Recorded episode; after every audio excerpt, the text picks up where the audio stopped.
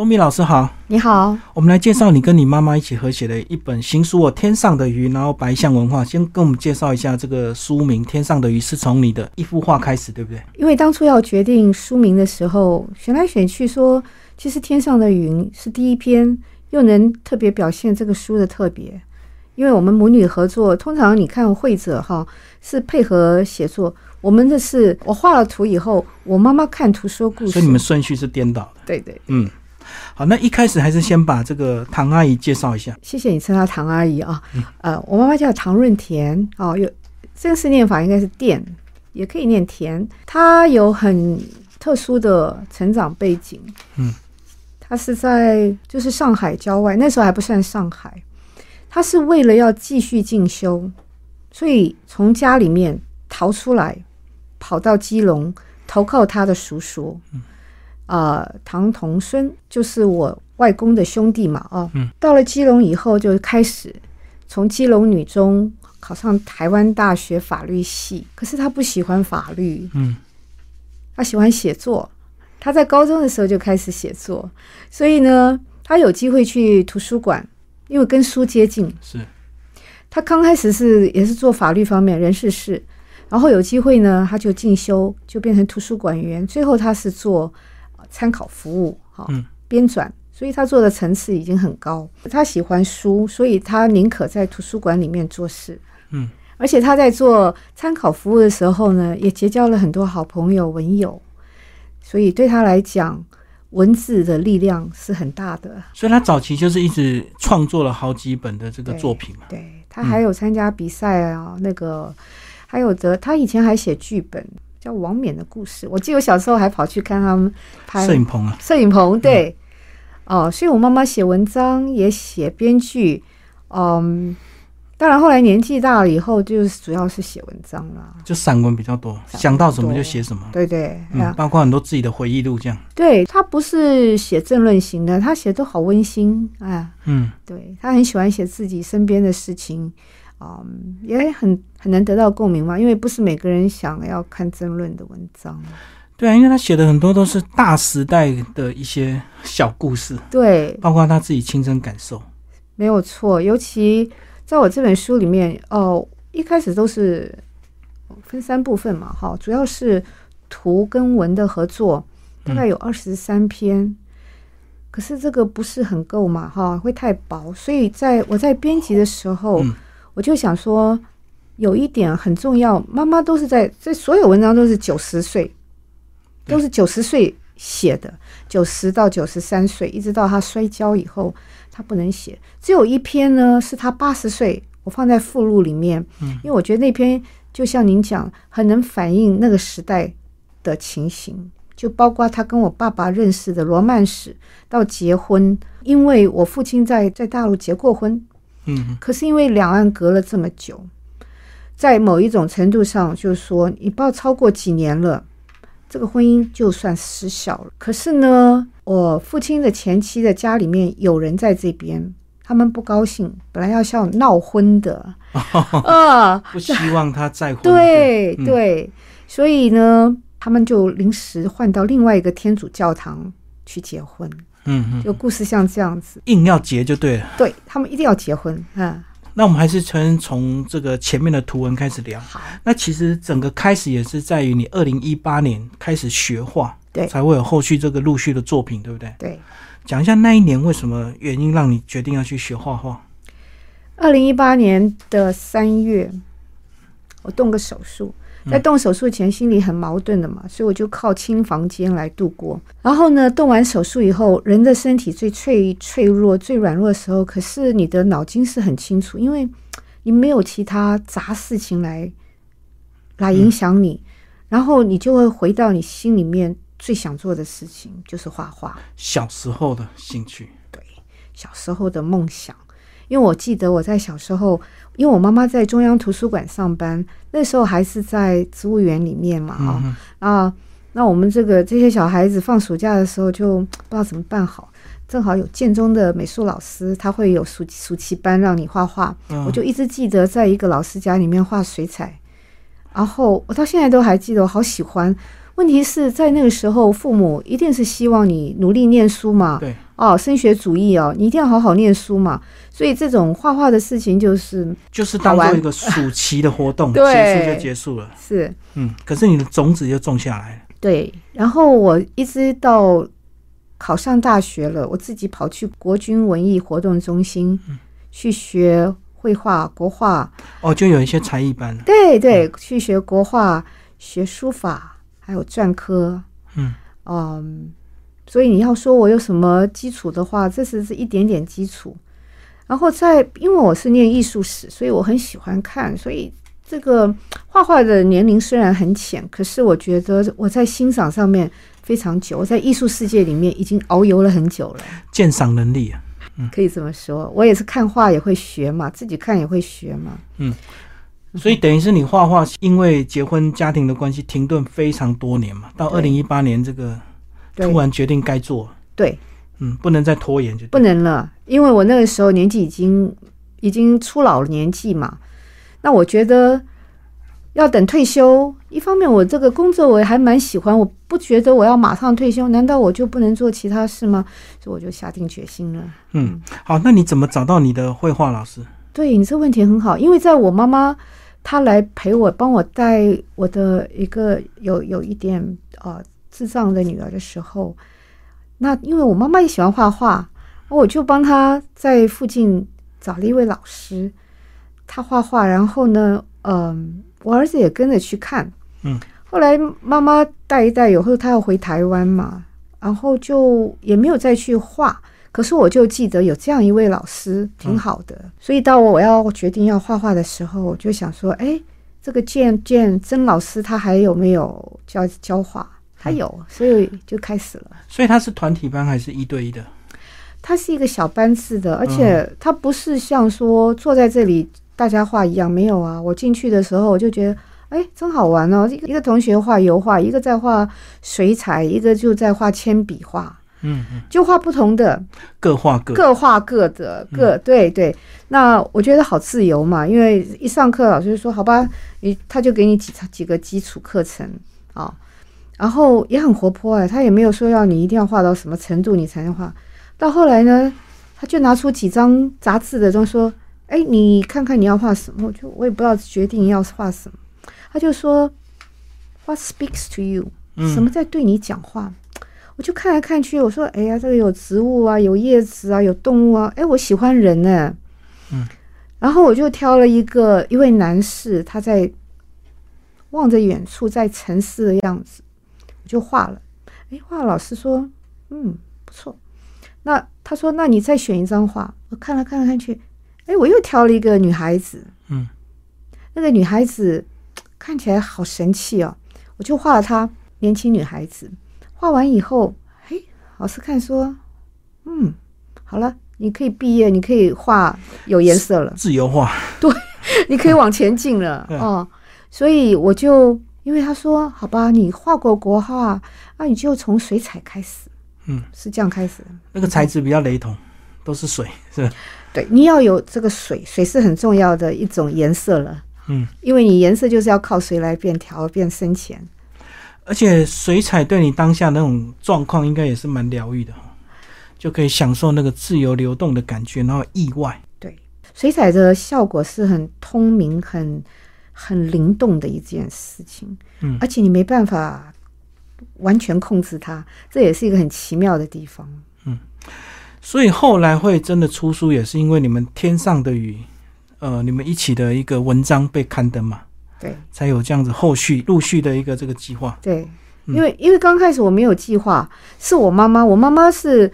她她很喜欢，你知道，妈妈是作家，她她很资深，所以她做的事情的时候，她我相信她已经在想要出书。她自己写那么长，我给我只给她画，让她欣赏。因为妈妈的脚不大好，她有时候不能出去，她就觉得看画让她很有一种跟室外的一这个联系。然后呢，她跟其他人讲，就是说，哎，这我女儿画，她也蛮自豪的。嗯所以我觉得我的画画的意外是让我妈妈很开心，然后我们一起合作，在疫情的时候变成我们岳阳交流。因为我最后最近应该是叫做二零二零年过年，嗯嗯，那时候是一月，是。我只待了三个星期。我回美国的时候，就是已经开始在疫情很严重了嘛，所以就过了两年多吧，就完全就只能用视讯，还有用话。我一直很想回来，我已经尝试两次要回来，可是一下台湾疫情升，一下美国疫情升，我就有点担心啦、嗯，因为就算我 OK，可是我怕我妈妈会被我传染或什么。对，尤其是飞机是密闭空间，然后时间又这么长，所以好像很多这个飞机上一中就是整台飞机大家都中。对，嗯。所以等到二零，就是今年我妈妈年年初一月的时候，她摔了跤以后，我我就很想回来，可是想了半天说，我还是要回来，因为妈妈状况越来越不乐观。嗯嗯，我就在三月一号就住到防疫旅馆，是在防疫旅馆里面呢，你人很安静。那那个关十四天哦，那个真的不好玩哦。关七天我大概觉得还 OK，可是我就在那个安静的环境下，有很多想法，有很多嗯念头，然后想到说，妈妈曾经想要出书，那个时候她十二月跟我讲，哎，我说开玩笑嘛，我妈妈我怎么给你出书？哎，我在我在美国，你在台湾呢、嗯啊，你叫我在美国的人帮你出书，有点难，所以我没有太在意。然后到回到台湾以后，我说啊，这件事情我一定要做。嗯，妈妈的心愿，而且我很怕妈妈熬不过去哈，是我会很我会很遗憾嘛。嗯嗯所以我在防疫旅馆的时候，我就开始想说，我要请谁来写序？出版社我也想问，可是现在出版业不是很景气，不容易，对不，容易。嗯，那写序朋友都很乐意，哈，就包括，而且都是我们母女熟识的人。嗯，那我第一位是想到是沈春华，啊，我们金钟奖主播，他是个大名人、大人物，可是他非常的 nice 哈，他没有架子，他因为他认得我妈妈，认得、嗯我们是同一个叫做世呃世界女记者作家协会中华民国分会的会员，嗯嗯妈妈资深，我我比较浅，所以他都认得我们母女，他就说没有问题，我给你写。然后我又想到王志荣，对，王志荣是我母亲的忘年之交，他们他们的认识是靠王志荣的一篇文章，他写的很幽默。他说通关密语是大庭新村嗯啊、那就是你你知道这就是眷村嘛哈、对，大庭新村。然后我妈妈就看了这篇文章，然后呢就跟华富的啊、那时候副刊主编是透过杨艺梅，关系对不起，去找到作者。对，是我妈妈主动找到他，所以王志荣就对我妈妈有一种特别的感恩之情，好像。所以我觉得人很有缘分，他自己就说绕了地球一圈，竟然啊认得了唐遇到。邻居，对嗯，以前不认识的邻居，对对对，然后另外一位呢是国啊蒋竹君蒋阿姨，是国语日报的社长跟总编辑。呃我们母女认得的时候，我很小，那时候才大学，那他也需要有人翻译啊。对，好、啊，我翻译翻译也是受到他的启蒙，教我怎么写啊，要怎么注意什么。然后我后来也写作，也帮他写故事，儿童故事，所以他是我启蒙老师。我也请他写，他当然是也帮我写了序。出书的事情就比较不顺了，因为没有出版社能够那么慨然的说我要帮你出，嗯所以我就决定自费。对啊，他们还是有一些这个销售的考量。当然的，嗯嗯，对对。好，那既然是图文书啊，我们就请我们的周密老师啊，挑几篇跟我们介绍吧。那我就先介绍第一篇，哦，一看，难怪你妈妈说怎么有三条鱼在天空，真的很明显，很明显哦，是。而且这个鱼我真的不知道它怎么跑来的耶，意外流动意外流动，而且你要水彩画是画完以后哦，你要等它干，它颜色会少百分之二十，哦变比较浅，比较浅，然后呢颜色就会安定下来以后，我才看到，哎，好好玩呢。然后呢，我们的老师很可爱啊，他就有点像在美国嘛，就叫 show and tell 啊。嗯，你画了东西就要给班上同学看看、啊，然后大家给你一点建议啊或评评啊。那有有同学就说：“诶，你应该再画呃一两条海豚哈。”那美国人很好玩嘛，很幽默了，很幽默。对，所以这就是第一篇《天上的鱼》。要不要讲一下这个位置啊？是在一个公园嘛，哈。对，这个就在我的呃上班的那个，我上班地方是在观光区，叫做 Forest Park，嗯，森林公园，是里面有很多文教机构。那这个大池塘正好就在我们的博物馆的正下方。嗯，有时候你你出去去呃散散心走一下的时候，我就啊我觉得好漂亮，我就拍下来，我就是照这个画的。可以钓鱼吗？不行，那你有观察过里面的鱼种吗？大概有哪些？应该没有鱼，可是它有那种让你可以这样踩用踩的船，啊，可以让观光客哦，哎观光区就对观。光区没有钓鱼，对。嗯嗯嗯，可是，在冬天的时候，这个有一点斜坡。我们的博物馆叫做在 R Hill 上面，到冬天的时候啊，可以滑雪，就滑下去。滑下去。对我，我来嗯找这篇给你看。这个斜叫滑雪，哦，所以我们就有个斜是大斜坡，滑雪的时候，那就又变成滑雪圣地。小孩子就会拿这种圆盘子一样，父母带着小孩子啊，就这样从上面就呼滑下去。可是我这篇里面就有讲很清楚，我跟我妈妈说，滑下去啊，那前面还有稻草防着你滑到刚刚看到那个湖里面去湖里面去。对，因为我还不至于冷到湖结冰。是，我们圣路易大概一年下个三四次雪，嗯，哎，不是像北边那么冷。好，那你个人喜欢哪一个季节去欣赏这个湖景？四季都好，四季皆美，就对。四季皆美。春天呢，哇，郁金香嗯，啊，就在我的活动范围内，就是我们博物馆走路的范围啊就看到，对，那有郁金香。郁金香的季节是春天，大概哦四月，好像桃花源。是，这个差不多在五月开，嗯，然后呢，开完以后，在美国这些树是先开花，花掉了以后再长叶子，对，就跟樱花一样。就像樱花一样。嗯，然后呢，时间很短，就像樱花。那个那天我看了以后，我说啊，好漂亮，我想第二天再来看，没有了，掉光了。所以我就感觉像桃花源，那个花掉地上不见了，嗯，所以就让我想到呃陶渊明的《桃花源》。落英缤纷。落英缤纷，没有错。我妈妈也想到陶渊明。鸭先知呢，这个画的是我家附近的公园，嗯也不是什么名胜，可是那个地方就让你觉得很温馨。我妈妈就会想到她以前带跟着我小儿小儿子啊，在那边玩。然后呢，她画画也会常常想到她自己小时候嘛，对，嗯，他就想到他小时候兄弟姐妹一起玩，然后春江水暖鸭先知。妈妈欣赏我画的时候，她有很多跟我儿子女儿在一起的哦美好时光，嗯哼，也有想到他小时候的美好时光。对啊，里面也有提到你哥哥嘛，对，他说他功课很好，可是后来耽误了。对，这是所有父母亲的这个嗯，对，隐约的痛，就对。哇，这小孩非常漂亮。好可爱，对不对？嗯。因为我就跟我妈妈说，诶，你看看哦，好可爱哦。然后她就说：“你哪里搞来这个照片啊？哪里搞来这么可爱？”我说：“这就我同事的女儿啊，不费吹灰之力嘛，就在她的办公桌前。”所以我说：“我借你这张画来画。”所以这张画很多朋友都很喜欢。